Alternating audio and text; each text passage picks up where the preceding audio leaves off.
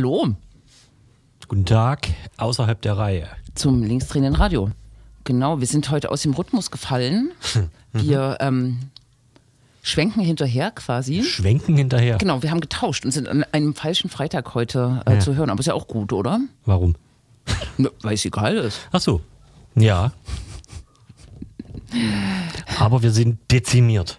Wir sind dezimiert, genau. Das, ähm, das große, äh, wie heißt das, Finale vor der Sommerpause hat nicht geklappt. Ich dachte, das kann man schön inszenieren, dass wir zu dritt nochmal senden. Wie, aber was ist, wann ist denn Sommerpause? Na, ab heute. Wieso?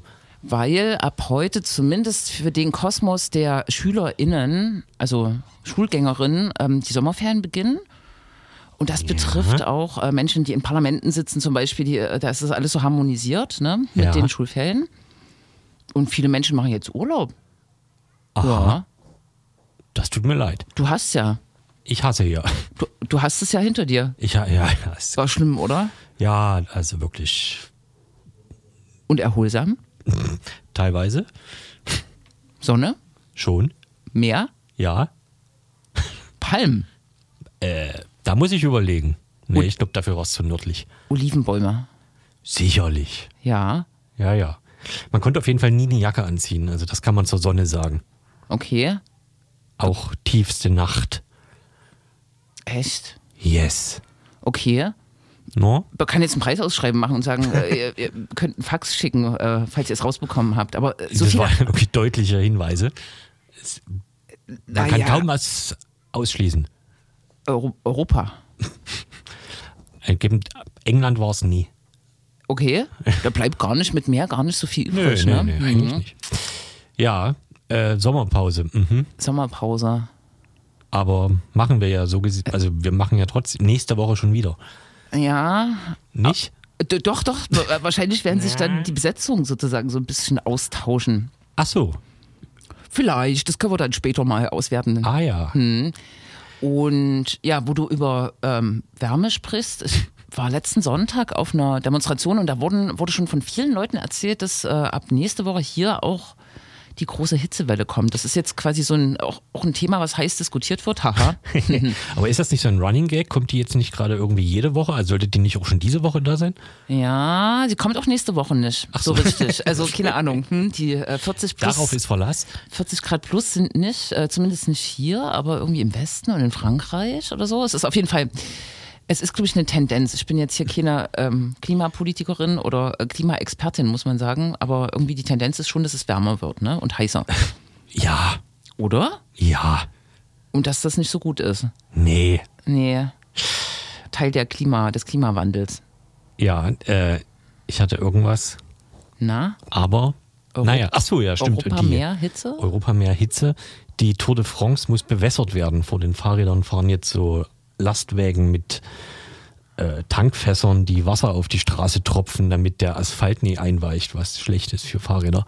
Und das ist ein neues Phänomen. Das ist jetzt, nee, ja, also ich glaube, Leipzig macht das ja auch, Asphalt bewässern Mit der, äh, zum Beispiel, aber bei der Tour de France, ich weiß nicht, ich glaube nicht in den 60ern, dass das der Fall war. Das stimmt. Ich weiß gar nicht, ob das letzten oder vorletzten Sommer war. Das ist so ähnlich. Da wurde auch äh, so ge gefordert, dass die ähm, äh, Polizei mit ihren Wasserwerfern quasi also Grünflächen, Wiesen äh, bewässert, anstatt die in der, in der Tonne drin stehen hier im, in der Garage. Garage. Ja. Bäume wässern ist auch kompliziert. Äh, Stichwort Ja. Lene Vogt Park. Da gibt es ja auch gerade schöne Fotos. Ja? Ja. Nächstes Thema. Äh, da die, ich weiß nicht, wie das heißt, also diese Hauptwiese, wo normalerweise alle rumgammeln, äh, ähm, das ist quasi jetzt so eine Art braune Steppe ohne Gras mit brauner, verbrannter Erde. Ja, ja. Die, Ja, äh, ja. Äh, warst du da schon? Die Tendenz ist da aber schon. Ja, ich war da schon mal. warst du da? Ist ja, ist ja weit. Die Tendenz war da aber schon immer, dass da nicht so viel Wiese ist, ne? Na gut, das weiß ich nicht. Und jetzt ist besonders keine Wiese. Jetzt ist besonders keine Wiese. Äh, Linksrenes Radio Ausgabe 457, das Fachmagazin für Botanik in Leipzig. Ja, und darüber hinaus. Sicher, sicherlich, sicherlich. Mhm. Hatten wir irgendwas angekündigt vor drei Wochen, was wir. Nee, ne? Ich habe alles vergessen. Auf jeden Fall. Warst du da da? Oder hast du da gefehlt? Ich hatte mal. Naja, hm, Das kann kriegt man jetzt nicht mehr raus. das kriegt man nicht raus, Nee. ja. Wir können auf jeden Fall Grüße senden an Jens, der An? Jens. An Jens, ich wollte das irgendwie alles aus intonieren. Jens? Der so ein Sagst, bisschen. sagst du auch Jatz zu Jazz? Jatz? Jens. Jens, ähm, der ähm, erkrankt ist. Richtig. Oder irgend sowas. Selten genug. Ja, Sommergrippe. Gibt's auch. Ja, mal nicht Corona. Hitzegrippe. Ja. Gr Grüße. Apropos, in dem, in, dem, in, dem, in dem Land, wo ich war, wurden sehr viele Masken getragen, noch, kann man sagen. Echt? Sowohl im Supermarkt als auch im Supermarkt im ÖPNV sehr verpflichtend. Ja. Ja. Hier nicht so. Nee. Nee, Gut, gut. Es, ja, ich glaube, das ist total out. Und ich glaube, die, die Regierung hat jetzt den, den Plan für Herbst vorgestellt und da ist das auch alles nicht, Nö. nicht vorgesehen bisher. Ne? Mal gucken, was das so für äh, Folgen hat. Woran ich gemerkt habe, dass wir außerhalb der Reihe sind, es gab kein Konzert auf der Parkbühne. Und heute gibt's eins. Nee, wir sind ja außerhalb der Reihe. Ach so, und- und vor einer Woche gab's eins. Nee, aber als ich das letzte Mal zum Radio fuhr, war das da irgendwie Bonnie Tyler oder? ja, ja, da war äh, Bonnie Tyler. Ja. Aber vor zwei Wochen? Also vor zwei Wochen haben wir ja nicht gesendet. Nee, vor Also, einer Woche hätten wir gesendet. Hätten und, wir. Und ob da ein Konzert war. Nee, da war ich ja nicht, da konnte ich ja Da, nicht. äh, es war auf jeden Fall äh, die Toten Hosen mit äh, Feine Sahne Fischfilet. Der die Fregelstraße besucht hat. Wer? Der Sänger.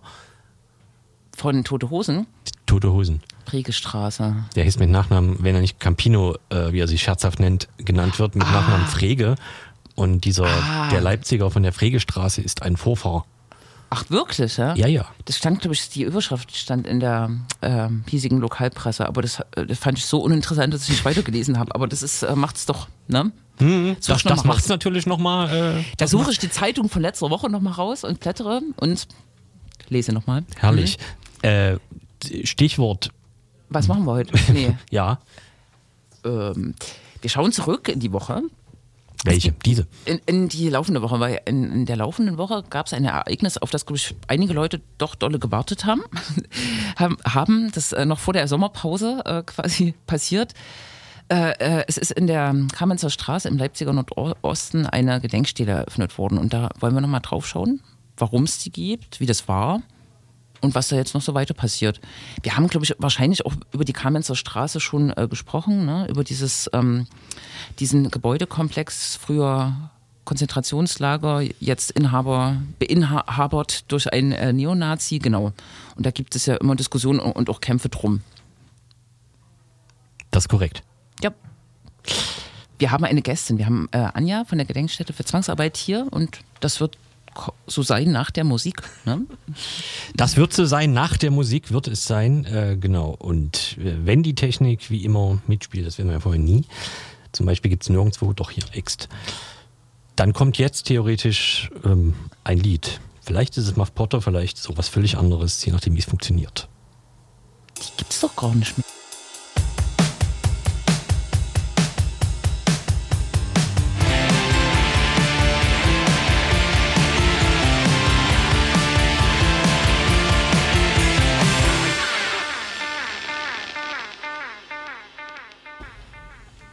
Äh, Muff Potter, doch, ja. Muff Potter. Und ich frage jedes Mal, ob es äh, sie wieder gibt. Man und äh, jedes Mal äh, dieser, dieser Fehler mit der Musik, genau. Ja. Schön. No? Wir haben jetzt äh, unseren Gast im Studio, Anja von der Gedenkstätte für Zwangsarbeit. Hallo, erstmal guten Abend. Hallo, danke für die Einladung. Ja, schön, dass du da bist. Und wir wollen zurückblicken auf ähm, den Dienstag dieser Woche. Ähm, am Dienstag dieser Woche wurde, viele haben darauf gewartet, äh, eine Gedenkstele äh, ein- eingeweiht in der Kamenzer Straße 10, 12. Mhm, im Leipziger Nordosten. Wir wollen so ein bisschen drüber reden, was es äh, damit auf sich hat, ähm, an was die Gedenkstele erinnert. Und äh, was für eine Geschichte eigentlich dahinter steht. Ne? Manche kennen das vielleicht noch nicht. Äh, wir haben, glaube ich, schon öfter darüber berichtet, aber genau, es gibt jetzt diesen Anlass. Vielleicht kannst du erzählen, was am Dienstag war, wie das war, genau, wie du es auch empfunden hast. Du hast ja auch selbst gesprochen. Ne? Genau. Also am Dienstag jetzt diese Woche wurde endlich ähm, eine offiziell auch von der Stadt Leipzig finanzierte Informationsstele am Areal in der Kamenzer Straße, so das Flurstück 1012, wo sich das ehemalige KZ-Außenlager Hasag Leipzig, das größte Frauenaußenlager Buchenwalds befand, wurde da errichtet. Und das war längst überfällig. Also das ist jetzt so 77 Jahre nach Kriegsende und Befreiung des Lagers. Ähm, ist diese Stele da errichtet worden und ich denke, das war ein wichtiges Zeichen, nicht nur noch für die Überlebenden, auch für uns ähm, und auch für viele AkteurInnen aus der Stadt Leipzig, die seit vielen Jahren dafür kämpfen, dass die Stadt sich dazu bekennt. Und ähm, ich fand das eigentlich, also wir haben das zusammen mit der Stadt Leipzig organisiert und ähm, zum Beispiel haben wir die Texte geliefert, die Bilder und ähm, hatten dann eben, weil wir gerade eh in der Gedenkstätte eine Kooperation mit dem Theater der jungen Welt haben, haben wir noch sie dazu ins Boot geholt, die eine sehr schöne, aus meiner Sicht sehr schöne in, ähm, Umsetzung oder ähm, Gedichte ehemaliger Gefangener, die die in ihrer Lagerzeit geschrieben haben, heimlich, ähm, haben die musikalisch ähm, sagt man inszeniert, weiß ich jetzt nicht genau, aber umgesetzt und ähm, das eben so das als Rahmenprogramm. Ähm, dann hat der OBM Jung gesprochen, der Leiter der Gedenkstätte Buchenwald hat, ähm, also Professor Jens Christian Wagner hat so ein bisschen historischen Kontext und wir haben dann auch noch ähm, bisschen die Perspektive der Überlebenden reingebracht. Genau, das ist so das, das Event am Dienstag gewesen. Genau, und es waren äh, über 100 Leute da. Äh, ich war auch da und ich fand es schon eine sehr würdige Atmosphäre und auch sehr, sehr gute Perspektiven, die da vorgeführt wurden. Es gab am Rande, was sozusagen dann führt, äh, vielleicht auch zu der Geschichte dieses Komplexes, also nicht der ähm, älteren, äh, der, der Historie des, Geschicht, äh, ähm, des äh, Komplexes, sondern der jüngeren äh, Vergangenheit äh, führt, äh, gab es auch eine wunderliche Szenerie. Es saßen ja Leute äh, vor dem ähm, vor der Zehn und auch die Gedenkstele ist äh, im öffentlichen Raum und nicht auf dem Grundstück selbst sozusagen errichtet. Vielleicht kannst du das nochmal sagen, wie das da war. Ähm, da saßen Leute. Ne? ja, als wir da genau. ankamen, eine Stunde, so circa eine Stunde vor Beginn der offiziellen ähm, ähm, Einweihung der Stele war zum einen an der Stelle vor dem Gebäude, wo die, ähm, also das ist sozusagen die 10, ist nicht das historische Gebäude, was noch stehen, das Grundstück, aber die Stadt hat sich entschieden, dort die Tafel aufzustellen, weil das diese Ecke städtischer Grund ist. Das ist, glaube ich, einfacher macht, einfach mit, na, das kommen wir gleich nochmal auf die Eigentumsverhältnisse. Und als wir da ankamen, standen da Bierbänke und wir haben erst gedacht, oh, ist das nett, da hat jemand schon für die älteren Leute Bierbänke hingestellt.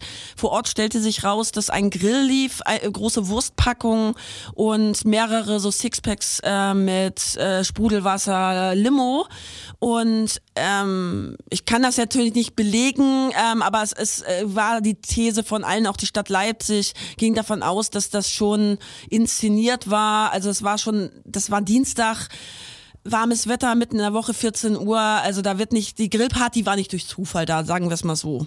Ähm, und ähm, das dazu kam, dass die am Abend vorher erst gesetzte Informationsstele erste Kratzer und ähm, Zerstörungszeichen ähm, hatte, ähm, was innerhalb von weniger als 24 Stunden schon erstaunlich ist, bei dem Ort allerdings auch nicht erstaunlich. Hm. Wie, wie sah denn das eigentlich vor der äh, Stele aus? War da einfach gar nichts, was darauf hingewiesen hat?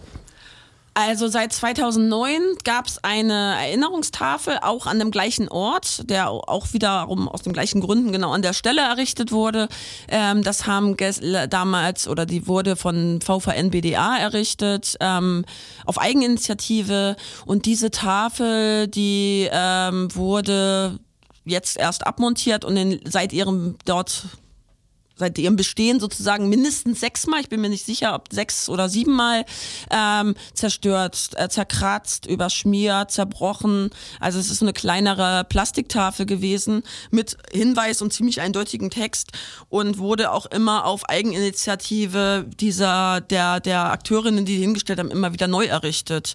Und das ist sozusagen jetzt ist eine fest installierte, ähm, wo sich die Stadt Leipzig halt auch mal dazu bekennt, dass in ihrem Design und so da diese Stele steht. Und ähm, Hintergrund ist eben die seit Jahren die bestehenden Eigentumsverhältnisse dieses Ortes ähm, und die damit zusammenhängenden ähm, Menschengruppen, die dort ein- und ausgehen. Also es ist, glaube ich, jetzt nicht, ähm, es ist ein Gewerbegebiet. Es ist jetzt nicht mitten in der Südvorstadt, wo einfach Partytouristen vorbeigehen und äh, man damit rechnen kann, dass die das verschmieren und vielleicht nicht checken, worum es geht. Es ist schon davon auszugehen, dass das ähm, bewusste Aktionen sind. Genau, und man kann es ja enthüllen und viele äh, wissen es bestimmt. Ne? Seit 2007 gehört das äh, Gelände tatsächlich einem äh, Neonazi. Ne? Vielleicht kannst du das nochmal beschreiben, was da in den letzten Jahren passiert ist sozusagen. Und die äh, wachsende Aufmerksamkeit ähm, musste der Stadt ja auch so ein bisschen aufgedrückt werden. Ne? Also es war sozusagen schon aus dem, aus dem Bewusstsein gefallen. Ne? Also gerade auch mit dieser Verquickung der, der Eigentümerschaft. Genau, also der, dieser Eigentümer, der eben seit 2007, 2008 ähm, dieses Gebäude oder diesen Gebäude, dieses Areal mit diesem äh, zum einen erhaltenen Originalgebäude mit der Hausnummer 12, aber auch den angrenzenden Plattenbau ähm, besitzt, ähm, haben wir schon, bevor, glaube ich, uns bewusst war, was da sonst für Unwesen getrieben wird, ähm, schon immer als ähm, wahrgenommen, dass dieser Ort in unserer Arbeit auch mit Überlebenden nicht wirklich zugänglich ist und eine komische Stimmung herrscht. Ähm, dazu kommt eben, dass es ähm, eindeutige Feststellungen, Belege und ähm, Vorfälle gab äh, seit in den letzten 10, 15 Jahren, dass zum einen äh, eindeutig rechtsextreme Bands in diesem Gebäude aufgetreten sind. Ähm, das ist auch teilweise polizeilich erfasst. Also das ist jetzt nicht durch Hören und Sagen, hat sich rumgesprochen. Das wurden Hakenkreuze im Gelände auch aufgefunden bei Durchsuchungen oder zu einem zugespielt äh, verschiedenen Leuten. Und ähm, es haben, treffen sich da seit äh, oder haben sich in den letzten Jahren ähm, bestimmte Gruppierungen aus dem neonazistischen Milieu in diesem Gebäude getroffen. Unter anderem hat bis vor eineinhalb, zwei Jahren das Imperium Fight Team im Keller der Hausnummer 12 ähm, trainiert, also ein äh, Boxgym bestehend aus neonazistischen, sehr einschlägig bekannten Akteuren, ähm, dann noch ein Motorradclub. Also es gibt da bestimmte Personalien und auch Hintergründe und Zusammenhänge, die auch mit dem Überfall auf Überfall auf Konnewitz 2016 in Zusammenhang stehen. Und ähm, genau, also dementsprechend das Klientel. Andererseits wird der Ort eben aber auch als ähm, eBay-Verkaufslagerraum für Waschmaschinen genutzt. Ähm, es nutzen Leute den auch ähm, für, für Musikprojekte, ähm, also denen das offensichtlich nicht bewusst sind, die aber auch schon, wo man auch schon mitgekriegt hat, die, die wissen, wer da so ein- und ausgeht. Ähm, Genau, ich glaube, wenn man, wenn man da nicht drauf achtet, kann man es auch ignorieren. Also es gab auch immer wieder Anzeichen und Werbung an verschiedenen Orten für sich als unpolitisch verstehende Partys nachts. Also ein bisschen kruder Ort ähm, mit einer Mischnutzung, die aber ähm, sehr stark dominiert wurde in den letzten Jahren eben durch diese einschlägig neonazistischen Gruppen und Akteurinnen. Bei den Bierbänken und dem Grill heißt das, das war ein Stillleben oder diese BewohnerInnen, NutzerInnen waren da mit draußen? Also Nö, das war kein Stillleben, das war eine Box, die lief, also als wir da ankamen und die das TDJW ähm, ihr musikalische Probe gemacht haben, lief irgendwelche elektronische Musik über so eine Bluetooth-Box. Es wurde gegrillt, gelacht und ähm, ich habe aber dann das Gefühl gehabt, also dass das eine Gruppe war, die äh, es sind so Mutmaßungen, die auch nicht so richtig wusste, wer, wieso sie dahingesetzt wurde und vielleicht zum Grillen animiert wurde. Also das waren jetzt nicht die einschlägig bekannten Neonazis, die da saßen, sondern eine Gruppe, glaube also das sind jetzt Mutmaßungen, aber das war offensichtlich, dass das nicht zu der würdigen Veranstaltung passen würde. Mhm. Ja, vielleicht kann man das noch so, äh, ein bisschen zuspitzen, sozusagen. Äh, ein Neonazi besitzt ein Areal, weil bei, bei dem Eigentümer ist es schon sozusagen nachgewiesen, auch seiner seiner äh, Geschichte. Es wird genutzt äh, durch Neonazis und es ist so ein, äh, hat so eine äh, krasse Geschichte. Ne? Der OBM hat in seiner Rede, und dazu arbeitet ihr als Gedenkstätte ja auch, gesagt, das ist das äh, letzte sozusagen Gebäudezeichen sozusagen für ähm, äh, Konzentra Konzentrationsaußenlager in Leipzig. Ähm, vielleicht kannst du darauf nochmal eingehen, 1944 bis 1945 1945 ist das äh, Gebäude quasi genutzt worden. Da haben Menschen drin gehaust ähm, und mussten arbeiten. Ne? Ja. Genau, also auf diesem Gelände, ähm, auf dem Areal befand sich das größte Frauenaußenlager Buchenwalds. Ähm, das war das Außenlager Hasag Leipzig mit über weit über 5000 Frauen, Mädchen und auch Kindern. Eben das größte, nicht nur in Leipzig bestehende Außenlager Buchenwald, sondern das größte dieser Frauenlager. Und ähm, es gab auch, ähm, genau, wenn man jetzt im Stadtraum guckt, ist es das einzige ähm, dieser ursprünglich vier KZ-Außenlager im städtischen Raum, wo es überhaupt noch bauliche Spuren gibt. Das zum einen. Und das Gebäude, was sich dort befindet und in, in Privatbesitz eben dieses Neonazis, ist die Hausnummer 12. Und das ist eine Produktionsgebäude dieses Rüstungskonzern Hugo Schneider Aktiengesellschaft gewesen. Und die haben das sozusagen von der Werkshalle umfunktioniert zur Unterbringung der KZ-Gefangenen. Also vorher auch schon andere Zwangsarbeitsgruppen untergebracht und dann ab Juni 1944 vor allen Dingen in diesem Gebäude das äh, mit so äh, diese Fabrikhallen nochmal untertrennt in sogenannte Blöcke und die Menschen da halt mit Hunderten in einem so solcher Blöcke zusammengefercht und das taucht, also das lässt sich relativ gut nachweisen, dass es sich um das oder ließ sich gut nachweisen, das taucht in fast allen Überlebendenberichten auf, dieses Gebäude, die beschreiben alle sehr eindeutig die Struktur, den Aufbau, welche, welche Bestandteile dieses Gebäude hatte. Ähm, Genau, also dass das als das zentrale Lagergebäude, es ist nicht einfach ein erhaltenes Gebäude, sondern es ist das zentrale, wo auch ähm, der Küchenbereich, die ähm, Krankenreviere mit dran waren im Keller, Sanitäranlagen und auch sogenannte Bunker. Das war so eine, waren so Stehzellen zur Bestrafung der Frauen. Also ähm, tatsächlich verschiedene Bestandteile, zentrale Bestandteile neben eben Unterkunftsräumen. Und dazu eben auf dem Gelände relativ viele Baracken auch noch. Ähm, und die wurden aber schon in den 40ern abgerissen. Also der, von denen findet man heute nichts mehr. Wie lange arbeitet ihr dazu? Und äh, ist es normal, sozusagen jetzt jenseits dieser äh, politischen aktuellen Geschichte um den Neonazi und die, äh, die Konzerte und so weiter, dass äh, so eine Stadt es nicht auf dem Schirm hat? Oder ähm, wie lange versucht ihr sozusagen da auch ähm, genau, vielleicht mit der offiziellen Ebene da zu einem Punkt zu kommen, dass man da vielleicht mehr machen muss, ne? Also die, ich, ich glaube, also die Gedenkstätte gibt es seit 2001. Ähm, das offiziell und in dem Zusammenhang waren natürlich auch zunehmend oder auch vorher schon Überlebende. Damals gab es relativ viele Überlebende noch dieses Lagers, die immer wieder in Leipzig waren. Ähm, ich glaube, es war ein, ich kann nicht genau sagen, ab wann das bewusst war, dass sich das tatsächlich um dieses Gebäude handelt. Aber spätestens mit der Errichtung der Tafel durch den VVN DDA 2009, davor war, muss es bewusst gewesen sein, die haben das ja nicht durch Zufall da ähm, hingesetzt. Ähm, vielleicht kann man das so als Datum nehmen, wo zumindest irgendwie Leute sich am Ort gekümmert haben und gesagt haben, hier muss eigentlich was hin. Und ich würde sagen, die Gedenkstätte war von Anfang an mit diesem Lager beschäftigt, mit den Überlebenden, mit den überlebenden Berichten und Bio Biografien.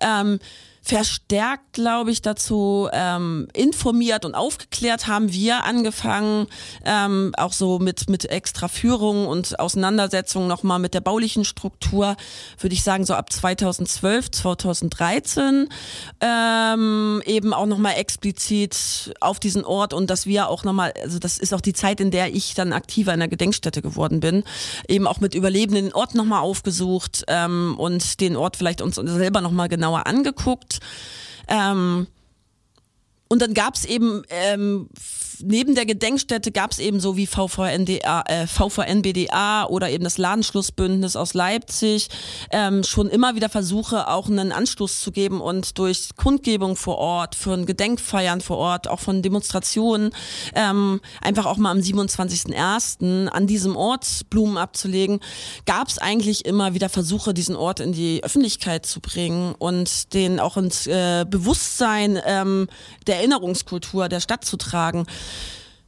Ich würde sagen, ähm, es waren, also ich würde sagen, mich selber hat es immer ganz schön frustriert und auch die Gedenkstätte wir dachten, was soll denn noch sein? Was soll denn noch passieren? Also das ist ein großes Lager, da gibt's Überlebende, das ist das historische Originalgebäude. Ähm, dann gab es 2019 einen offenen Brief des Ladenschlussbündnis. Ähm, davor aber, und das finde ich auch eigentlich eine sehr traurige Geschichte, von der Lagergemeinschaft Buchenwald-Dora, ähm, Mittelbau, ne, Buchenwald, Mittelbau-Dora, von der einen Vorsitzenden an den OBM direkt, als so ein bisschen rauskam durch das Ladenschlussbündnis, welche Nutzerin oder nochmal propagiert in die Öffentlichkeit getragen wurde, was da eigentlich los ist. Sie sagte, das kann nicht angehen.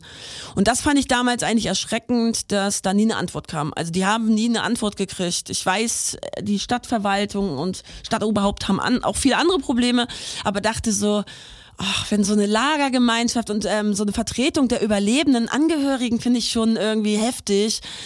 Und ich glaube, das war dann bei uns auch in der Gedenkstätte irgendwann jetzt im Zuge des letzten Jahres nochmal, dass, okay, wer, wer kann denn nochmal das in die Öffentlichkeit bringen, wessen Aufgabe ist das? Vielleicht müssten wir uns auch mehr noch als politische Akteurin in diesem erinnerungskulturellen Kontext verstehen und da einfach nochmal sagen, nee, so nicht, da muss jetzt was passieren. Und dann haben wir Anfang dieses Jahres noch ähm, eine Erklärung aufgesetzt und haben gesagt, okay, wer interessiert sich vielleicht für die Gedenkstätte? Vielleicht braucht man auch mal ein paar wichtigere Namen da rein und haben auch so Erstunterzeichnerinnen und haben die unterzeichnen lassen und das auch nochmal ausgedruckt und nochmal an die Stadt Leipzig. Und ich habe das Gefühl, das hat ähm, zum einen ein bisschen bundesweit größere Aufmerksamkeit durch andere Medien gekriegt und auch diese Skandalosität, die ich seit Jahren ähm, Seit Jahren denke ich so, hä, das ist eigentlich voll der Skandal. Warum findet das keiner skandalös? Außer wir irgendwie in Leipzig, die paar Beteiligten. Genau, und ich habe das Gefühl, jetzt passiert was und ein positives Ergebnis war jetzt schon mal die Installation dieser Informationsstele. Das setzt die Frage quasi schon voraus, wie das weitergehen kann, wenn das die Stele der erste mhm. mögliche Schritt ist. Das ist halt eine große Frage. Ne? Also äh, da bin ich äh, würde jetzt auch mal aus meiner Position, ich spreche natürlich auch für die Gedenkstätte, ähm, aber so als Einzelperson würde ich sagen, das ist auch erstmal nicht mein Problem oder es ist jetzt nicht mein Auftrag zu klären. Ähm, ich kenne mich auch zu wenig mit Verwaltungsakten oder mit aus. Ähm, ich, äh, das war erstmal die Forderung, das in die Öffentlichkeit zu tragen und zu sagen, da muss irgendwie was passieren. Ähm, es ist ein, ich, äh, ist wichtig, Privateigentum gibt's nun mal und ähm, der OBM hat ja auch in seiner Rede am Dienstag jetzt bei Einweihung gesagt, dass die Problematik ist ja auch, wenn man Sachen abkauft oder sagt, man tritt in Verhandlungen, jetzt öffentliche Gelder in die Hände ähm, von Neonazis und deren Strukturen zu geben, das ist, sehe ich auch sehr kritisch.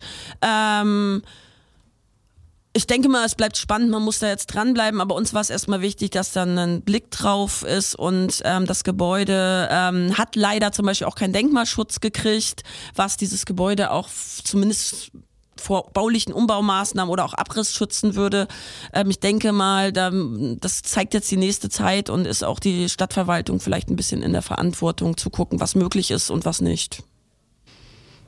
Genau, diese Denkmalschutzgeschichte, die äh, schwirrt ja auch schon ein, zwei Jahre mindestens äh, durch den Raum und das äh, Landesamt war da, hat geguckt, hat gesagt, nö, kein Denkmalschutz. Aber der OBM hat ja in seiner Rede auch, und da muss man ihm beim Wort nehmen, gesagt, damit ist die Stadt auch nicht einverstanden. Ne? Das ist, glaube ich, schon eine neue Entwicklung. Nicht einfach zu sagen, ja, die haben das festgestellt, ist nicht so. so das ist vielleicht so ein Pfad, der bleibt, oder? Genau, ich glaube, da kann man, also da war so ein Kritikpunkt von uns, ähm, dass die Begründung war, dass es baulich ähm, eben baulich äh, zu stark verändert wurde. Und äh, ein Kritikpunkt unsererseits war, die waren nicht einmal drin, also die Prüfung von von außen statt und aus meiner, also mit einem Laienauge würde ich sagen, ja, gibt es auch andere Gebäude, da könnte man das in Frage stellen, aber das ist, ja gut, die haben ihre Regularien, aber es gibt eben auch ähm, noch andere ähm, Gründe im Gesetz, äh, also das, meine, ich habe das mal nochmal rausgeguckt, also das, das Sächsische Denkmalschutz bietet auch die Möglichkeit, ein Gebäude als Kulturdenkmal auszuweisen, wenn deren ein ähm, Erhaltung wegen ihrer schichtlichen Bedeutung im öffentlichen Interesse liegt. Und das, äh, ich bin jetzt keine, bin nicht vom, vom Landesdenkmalschutz, aber ich denke, äh, ich glaube, da gibt's noch Handlungsspielraum und fände es zumindest gut, wenn dieses Gebäude auch mal von innen geprüft wird und die Bestandteile, die sich auch historisch nachweisen lassen, nochmal verzeichnet werden. Finde ich auch äh, gut, ne? Und äh, das andere ist natürlich, bleibt eine brisante Sache, ne? Ich glaube, in dem äh, Spiegelartikel, der äh, aufgrund äh, eurer Erklärung auch erschienen ist, äh, wurde mit der Zahl 10 Millionen hantiert, glaube ich, die der Eigentümer haben will. Und wenn man sich das vor Augen führt, das ist Gewerbegebiet, irgendwie, ich habe keine Ahnung davon, aber ich würde sagen, eine halbe Million maximal vielleicht für dieses Ding. Also ich habe mir nur gemerkt, dass es irgendwie, dass eigentlich im sieben sechsstelligen Bereich äh, irgendwas die Schätzwert und der aber einen höheren siebenstelligen Bereich oder achtstelligen Bereich, also irgendwie das Fünffache oder so verlangt und das ist natürlich, na, hm. Vielleicht ähm, eine letzte Frage, weil das hast du schon äh, gestriffen. Ähm, bei der äh, Eröffnung hat ja spontan dann auch ähm, ein Verwandter einer Hinterbliebenen, Harry Fry, äh, mhm. habe ich mir richtig gemerkt, genau, äh, das Wort ergriffen. Welche Bedeutung oder was habt ihr auch für Feedback vielleicht von Hinterbliebenen sozusagen, was dieses Gebäude bedeutet und warum es vielleicht auch wichtig ist? Oder ist es wichtig sozusagen für eine Erinnerungskultur? Mhm. Also ich glaube, meine unsere Erfahrung ist mit ähm, den den Überlebenden selbst, aber auch auch vor allen Dingen deren Familien, also dass der historische Ort eine extrem große Rolle spielt. Also das ist ähm, schon das große Bedürfnis, ähm, wenn die nach Leipzig kommen und es gibt sowohl noch Überlebende des Außenlagers, aber auch viele Familien, die ähm, durch Zufall oder gezielt nach Leipzig kommen, die haben eigentlich immer den Wunsch, dieses diesen Ort aufzusuchen suchen. Zum einen eben, um das, das die Erinnerung oder das Eigenerfahrene irgendwie aufzuarbeiten oder den Versuch, das ähm, nach zu rekonstruieren und eben auch einen Ort, an dem sie das greif, also versuchen greifbarer für sich zu machen und dann auch ihren vielleicht ja ihren Angehörigen oder ihrer eigenen Geschichte, ihren auf in dem Lager ums Leben gekommenen engen Freunden zu gedenken und eben würdig zu gedenken. Und das ist haben wir die letzten Jahre immer mal wieder gehabt. Ähm, das ist schwierig. Also ähm, das ist eine un, also ich ich äh, merke immer selber, dass ich dann in Stocken komme, wenn ich den erkläre erkläre, also wir natürlich dem Wunsch nachgehen, vor Ort zu sein, aber den Menschen dann zu erklären, warum der Ort nicht, äh, warum ich da den abraten würde, jetzt durchs Fenster zu gucken oder näher ranzugehen oder warum es jetzt am Wochenende da so ein bisschen komisch ist, warum dieser eine Mann da jetzt, der, der rauskommt, ein bisschen aggressiv aussieht und denen das dann zu erzählen, das ist völlig absurd und ist für die auch überhaupt nicht nachvollziehbar. Ähm, und äh, der, der Neffe, der jetzt bei der Veranstaltung war, dessen Tante dort, die auch heute noch lebt in Australien mit 95 Jahren, der jetzt dort anwesend war, da, bei dem hat man das ja auch, der hat dann spontan das Wort ergriffen und dem war das extrem wichtig, dort zu sein. Ähm, der war sehr emotional und er hat Fotos gemacht, hat gesagt, ich, äh, meine Tante ist jetzt nicht hier, ich schicke dir die Bilder von diesem Originalgebäude und mal gucken, an was sie sich erinnern kann, an was nicht. Also es waren, du merkst das immer wieder. Das ist wichtig für die, um die Geschichte zu greifen und vor allen Dingen würdig also zu erinnern und zu gedenken. Hm. Dann hoffen wir, dass, der, äh, dass äh, die Stadtanwesenden das auch sozusagen so aufgenommen haben und dass der Druck hm. jetzt sozusagen bleibt, äh, damit sich da Sachen bewegen und vielleicht in ein paar Jahren dort ein Gedenkort tatsächlich ist, ne? also oder das Gebäude genutzt werden kann. Gibt es dazu was im Internet? Also im Internet. also wer sich so äh, nochmal über das KZ-Außenlager historisch und auch ein bisschen über die Nachgeschichte informieren will, kann einfach auf unsere Website gehen. Das ist www.zwangsarbeit-in-leipzig.de. Da gibt es ein Unterkapitel zum KZ-Außenlager Hasag Leipzig und da kann man sich die äh, vor äh, vorletztes Jahr ähm, erstellte Broschüre zum Thema als PDF PDF runterladen und findet auch die Information zu dieser Erklärung aus diesem Jahr und auch, glaube ich, Pressereaktionen. Also wir haben da so ein paar Sachen zusammengesammelt. Das ist, würde ich sagen, so die Hauptadresse und sonst gerne mailen, anrufen bei speziellen Fragen, auch bei Rechercheanfragen. Ähm, gibt es sehr viele Unterlagen und wir, das machen wir gerne. Cool. Dann danke. Danke, danke euch. Und äh, ja, gute, gutes Weiterkämpfen und Recherchieren und Arbeiten. Mhm. Danke. Machen wir.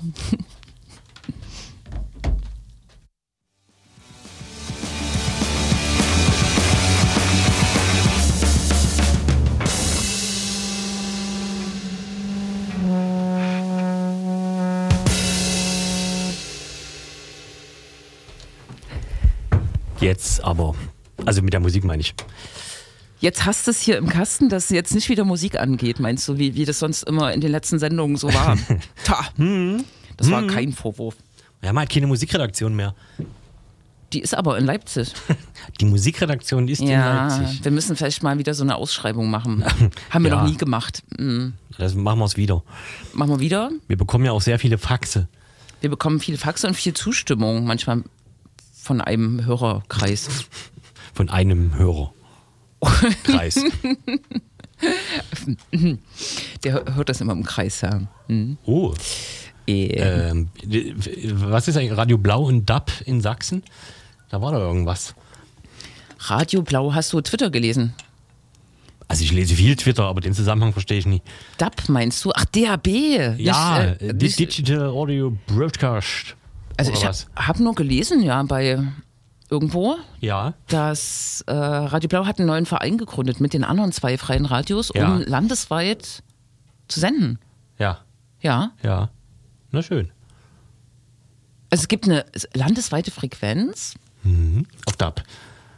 scheinbar auf DAB. Ich, Naja, UKW wird wahrscheinlich nicht mehr ich vergeben. habe so ein Déjà-vu, ich habe dieses dasselbe Ge Gespräch mit Jens, glaube ich, geführt. Ja, Genau. Und wusste dieselben Antworten auch nicht, weil ich, weil ich mich nicht schlau du gemacht habe. wusstest dieselben Antworten auch nicht. Sehr gut. Genau, aber ich finde das so ein bisschen spannend, weil das heißt ja, dass in den ähm, Landkreisen, kleineren Orten auch äh, irgendwie so Zellen entstehen müssen, die äh, senden. Ne? Man kann das ja nicht aus der, aus der Großstadt, kann man den auf dem Land ja jetzt nichts überstülpen. Ja, wobei ich jetzt mir nicht sicher bin, ob in Borna zum Beispiel Radio Energy eine Dependance hat. Das stimmt, ja. Aber das heißt ja schon, dass man so ein paar Nachrichten auch aus dem Vogtland, aus Zwickau und ja. ähm, vielleicht ein paar Projekte dort und ähm, die können ja auch Sendungen machen, ne? Ja, Leute klar. von dort nach dem Statut zum auf, auf, auf dem Grund und Boden des Statutes ähm, Mhm. des neuen Vereins. Ja, nee, ist ganz spannend. Gut. Nö, wollte ich nur mal Wolltest du nur mal? kurz nebenbei. Äh, und sonst, äh, und sonst, Und sonst so? naja, äh, ist Es bleibt alles irgendwie schwierig, ne? sehr gut. Ja, die Polizei ist gerade wieder viel irgendwie so. Ne? Jetzt hier in Münster war irgendwie SEK-Chat gedöns und so, heute erst. Ja, Ähm, ah, es gibt kein Polizeiproblem. Es, hört sich am Rande, ja. ja. Ich weiß nur, in Sachsen wird es mehr Polizei geben. Die Oh. ähm, Regierung hat gerade ihren Haushaltsentwurf da freigegeben. Ich glaube, die CDU wollte 1000 mehr und es sind jetzt 500 mehr oder so geworden, wie das so ist. Aber ich glaube, auf Qualität guckt da keiner. Hm. Gut. Äh, das war jetzt eine sehr pauschale, platte Aussage. Aber Naja. Na, es gibt keine Kennzeichnungspflicht, keine Beschwerdemöglichkeiten und Aufklärung. Ja, Münster ist in wo? NRW. Ja. Ich meine, NRW, da gab es auch irgendwie immer zu mal so Probleme mit der Polizei ne? und mit so Chatgruppen. Ja, hatten wir nicht äh, tatsächlich mit Sebastian Weiermann aus Wuppertal mal telefoniert? Weil in Mainz, aber Mainz ist doch, naja Gott, das führt jetzt alles zu weit. Ich, äh, ich habe auch so von der Geografie im Westen Deutschlands nicht so viel Ahnung. Also Aha. die Zuordnung der Aha. Länder. Ich glaube, wir hatten mit ihm über diese ähm, Ja, Clankriminalität, die sogenannte, äh, gesprochen, oder? Nee, von Polizisten. nee äh, der polizeiliche Begriff sozusagen für. Nee. Nee, aber darüber hat äh, Sebastian Weiermann geschrieben auf jeden Ja, Fall. Dann sicherlich, der schreibt viel. Interessante Assoziationsketten. Wir reichen das per Fax nach, worum es ging. Das ist, wir äh, äh, versuchen so Strohhalme. Also ich kann ja nochmal so den äh, wichtigen äh, Hinweis darauf machen, dass wir uns jetzt im Monat fünf ähm, nach äh, Kriegsausbruch äh, äh, ähm, befinden. Äh, Russlands gegen die Ukraine und ich weiß nicht, äh, wir haben wird darüber ja- wahrscheinlich in den letzten Wochen auch schon mal ab und an gesprochen, aber die, die Aufmerksamkeit ist so Ja. schon krass, oder? Wenn- Es ist immer so, aber es ist diesmal besonders krass, weil da ist ja auch Krieg so nebenan quasi, ne? Es würden übrigens diverse Menschen dir nicht zustimmen äh, seit Kriegsausbruch äh, und sagen, sondern sagen, dass der Kriegsausbruch 2014 war. Das stimmt, ja. Du hast auch recht. Genau, man darf nicht vergessen, dass ja da weiter gekriegt wurde, äh, zumindest in, in der Ostukraine, ne? Und die Krim. Äh, Und die Krim annektiert wurde, genau, ne? Dann, wie, wie formuliert man das denn richtig? Der Angriff äh, Ja, Russlands auf die gesamte Ukraine. So. Ja, also ich glaube, wir in Anführungszeichen haben das immer mit der, mit der Verschärfung der Kampfhandlungen, der Ausweitung der Kampfhandlungen am 26. Februar oder so. Okay. Das ist gut. hm. Ich nehme wahr, ähm, dass jetzt, oder das ist allgemein wahrzunehmen, dass es äh, ähm, so die Anteilnahme am Krieg, dazu gab es, glaube ich, heute auch eine Umfrage, ähm, so jetzt sozusagen so, äh, also erst gab es viel Anteilnahme an den Geflüchteten und jetzt äh, ähm, sind wir so in der äh, Phase, wo es darum geht, ähm, die Auswirkungen, nämlich die Energieversorgung, die steht jetzt sozusagen so ganz hoch im Kurs. Und ich glaube, es gab heute eine Umfrage, wer trotz der Energiekrise quasi noch Solidarität mit der Ukraine übt äh, und das nach Parteien sozusagen äh, gerankt, äh, nach Partei, nach Wählerinnen der Parteien, glaube ich, ne? Wird da äh, geguckt und da waren die Grünen ganz oben und die AfD ganz unten so, ne? Wo die Linke war, will ich jetzt nicht sagen. Hab eine Vermutung. Ja. Ja. Also bisschen besser als die AfD, ein bisschen schlechter, äh, bisschen weiter oben. Hm. Ja, aber es ist ganz, äh, ganz neckisch, wenn man sich so ähm, ausländische Medien äh, durchliest, dass äh, die, durchaus auf Deutschland gerade so ein bisschen wie äh, haha, da habt ihr euch ein schönes Ei gelegt, äh, geguckt wird. Also was die Energieversorgung und Nord Stream äh, 2 und so mhm. angeht. Und jetzt ja Spaß mit Nord Stream 1, mit dieser Turbine, die jetzt trotz Sanktionen ausgeliefert wird, weil sie nicht an Gazprom geliefert wird, sondern an Siemens mhm. Deutschland und so weiter und Pipapo. Und ähm, ja, also da gibt's gerade viel Schadenfreude, dass, äh, sage ich mal so, dass Deutschland sich mal da so richtig in den letzten 10, 15 Jahren vorgaloppiert hat in der Hinsicht. Mm. Ja. Aber es ist auch alles sinnlos, äh, von wegen, ähm, es wird ja viel mit Atomkraft wieder geworben, so, ne? von CDU bis FDP, äh, Verlängerung von bla. Und wenn man nach Frankreich guckt und so, das ist ja ganz putzig. Im Sommer funktioniert das ja auch alles überhaupt nicht so richtig, ne? weil das mhm. Kühlwasser äh, zu heiß fehlt, keine Ahnung, irgendwas. Und es liefert dann nicht die Menge an Energie, die es eigentlich liefern sollte. Und das ist wohl insgesamt ein nicht einfach lösbares Problem. Also ähm, da irgendwie mhm. bauliche Anpassungen zu machen oder Neubauten, die das, diese, diese Hitzetemperaturen äh, abkönnen, das ist wohl ingenieurstechnisch mhm. ziemlich herausfordernd. Also von wegen, das ist eine einfache Antwort oder so, ne? Ich meine, äh, auch gelesen zu haben, dass selbst die Atomkraftwerksbetreiber, ich weiß gar nicht, wie die so heißen, Keinen Bock mehr haben. Genau, ne, einfach sagen, das ist, äh, geht gar nicht. Und es müssen so, müsste so viel investiert werden, um das äh, weiter lauffähig zu halten, dass das Quatsch ist so, ne? Das ist ein bisschen ein abgekoppelter Nennt man im klassischen Sinne einen Pappkameraden oder so, ne? Ein Pappkamerad, ja. Aber ich, äh, gestern war Landtagssitzung und selbst die CDU hat da, also da, da, da, da haben sie sich nicht, bisher noch nicht so hinreißen lassen, aber auf die AfD-Forderung nach ähm, äh, neuen Atomkraftwerken, nee, ach nee, die wollten ja so Atomentlager, glaube ich, nie. Die, AfD, die AfD hat ja auch so eine, genau, die saubere Atomenergie, das gibt ja wirklich so einen so einen Diskursstrang, ne? das äh, treiben die ja schon seit längerem durch, den, äh, durch die Parlamente. Und gestern hat die CDU sich wirklich auch lauthals dafür ausgesprochen, wahrscheinlich im Bundestag auch. Ne? Mhm. Naja. Naja. Dabei, äh, ja, ich glaube, ich weiß gar nicht, was es war. Dobrindt hatte, glaube ich, sich so einen Sharepick gebastelt, ähm, dass die Grünen sozusagen uns daran hindern, Atomkraft weiter zu benutzen oder so weiter, obwohl das halt so eine saubere Energie ist. Dabei war, glaube ich, die CDU an der Regierung, als mhm. äh, die Atomkraft sozusagen per Deklaration abgeschafft wurde in Deutschland. Ist immer ganz putzig, wie schnell sowas naja. äh, geht. Ja, aber Atomentlager will die AfD bestimmt nicht in Sachsen. Das, äh, nee, das ist sozusagen dann. Not in my backyard. Ja, ja, das ist das, was ihnen dann immer entgegengedingst äh, wird, ne? So, aber naja. Ja. Es macht Geräusche. Ja. Ich will hier auch keine Atomenergie nehmen. Hm. Ich glaube, ja, ja. Hm, es, mal schauen. Ich glaube, vielleicht wird sich ja alles auch. Also das, äh, ich verstehe wirklich wenig davon, aber wenn ich es richtig verstehe, ist sozusagen ähm, der, die Preistreiberei bei den Energie, Energiepreisen wird auch sozusagen durch äh, Spekulation, kann man sagen, ne? oder durch sozusagen Börsen äh, durch Preisbildung sozusagen ähm, gerade betrieben. Ne? Ob das dann wirklich eintrifft, es wird ja eher mit der Angst gerade ähm, äh, äh steigen ja die Preise, ne? spekulativ sozusagen und gar nicht real so. Naja. Ja, in manchen Städten in Sachsen wird, das ist natürlich immer so eine absurde Meldung insgesamt, wird gerade die Heizung abgestellt oder so, mhm. äh, was erstmal jetzt nicht so schlimm klingt bei 27 Grad im Schatten äh, oder so, aber meistens betrifft das ja auch die Warmwasserversorgung, weil das sozusagen ein Kreislauf ist äh, und so. Und genau, die meisten ver freien Vermieter Konglomerate empfehlen, die Nebenkosten deutlich freiwillig zu erhöhen. Mhm. Ja. Ich glaube, der Haken, so, es gibt noch gar nicht so viele Beispiele von äh, warmem Wasser limitieren äh, oder Heizung abstellen. Eigentlich dürfen das die Vermieter nicht machen, wenn die Mieter nicht zustimmen. Ne? Das ist sozusagen eigentlich, und die Verbände sagen auch äh, sowohl Vermieter als auch ähm, Mieter, also dass das eigentlich nicht geht und dass man aufhören soll, so ein Flickwerk zu machen. Ne? Man muss sozusagen erst eigentlich die, die Zustimmung, den Mietvertrag sozusagen Die Zustimmung laut Mietvertrag, weil da sind ja die Sachen eigentlich geregelt, die Warmwasserversorgung rund um die Uhr oder äh, Heizungsdings, da muss man in seinem Mietvertrag mal nachschauen. Aber wenn die natürlich mit ihren Mietern reden, eine kleine Genossenschaft und die Mieter stimmen zu, dann geht das so. Ne?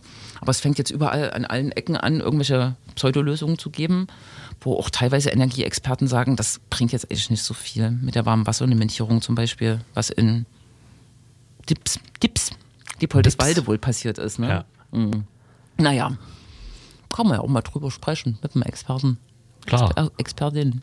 Was mich daran erinnert, dass im Zusammenhang mit Dips ist der beliebte Kabarettist DJ Happy Vibes äh, ist mit seiner Funktion als freier Sachsen äh, Neonazi-Aktivist vor irgendeine Genossenschaft gezogen, um da den Geschäftsführer äh, zur Rede zu stellen.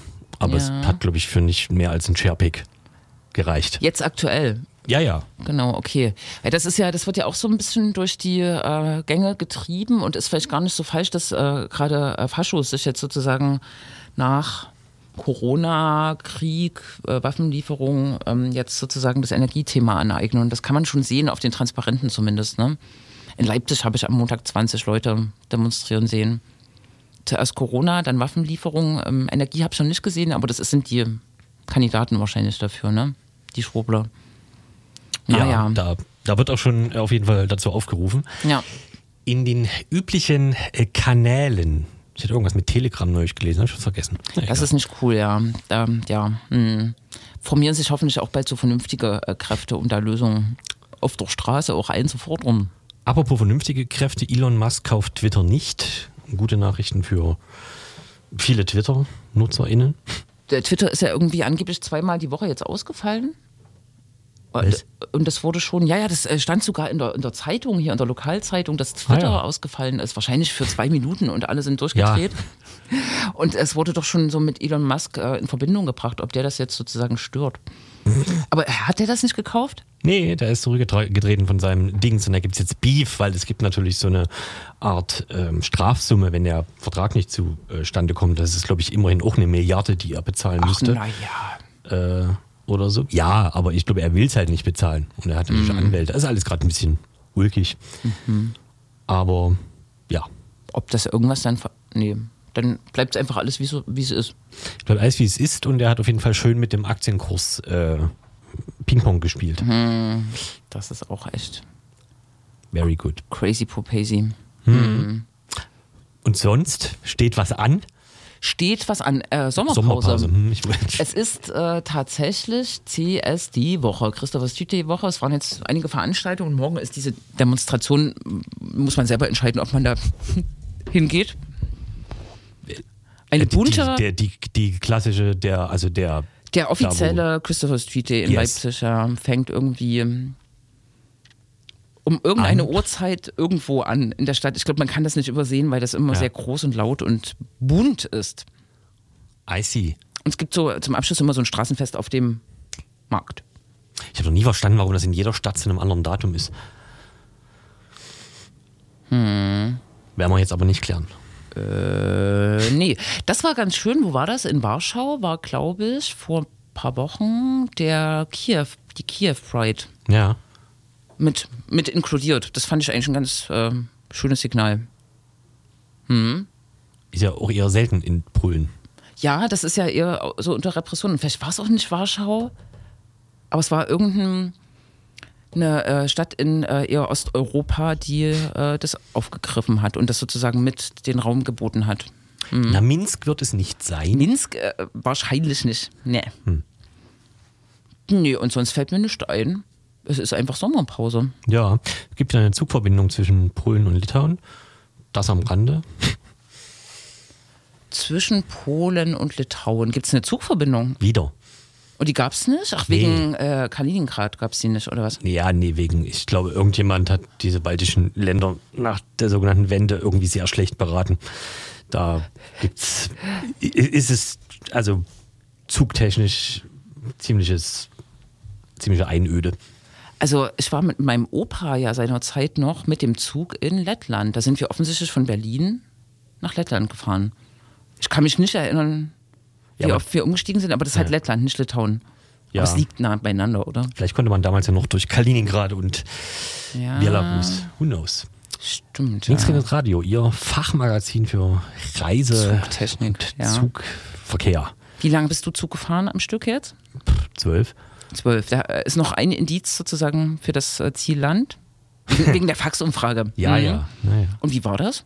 Schön. Konntest du da laufen? Was? Laufen? Also äh, äh, konnte man sich bewegen? Im Zug? Ja. Ja, so wie man sich im Zug halt bewegt. Und, Also, und rauchen? nee, natürlich nie. Zwölf Stunden. Hey, na, der fährt, der, der fährt da nicht los und stoppt nach zwölf Stunden. Man kann ja zwischendrin zum Beispiel sich an die Tür stellen und so. Ach so. Das Na geht gut. schon. Verstehe, verstehe. Wir kriegen äh, Besuch. Das ist alles sehr, sehr ungewohnt hier, wenn man mal aus der, aus der Reihe irgendwie. Aus der Reihe tanzt. ja, Richtig. ja. Ich habe neulich mal den Menschen getroffen, der eigentlich unsere Nachfolgesendung macht, aber Mhm, ja, Geht's gut, ne? dem geht's gut. Also Gut. ge- geht. Ja, dann äh, hören wir uns nächste Woche schon wieder. Krass, ne? Ja. Ja, so Aber wird es sein. So ist das. Genau. Bis dahin eine schöne Woche. Gute Besserung. Gute Besserung, genau. Tschüss.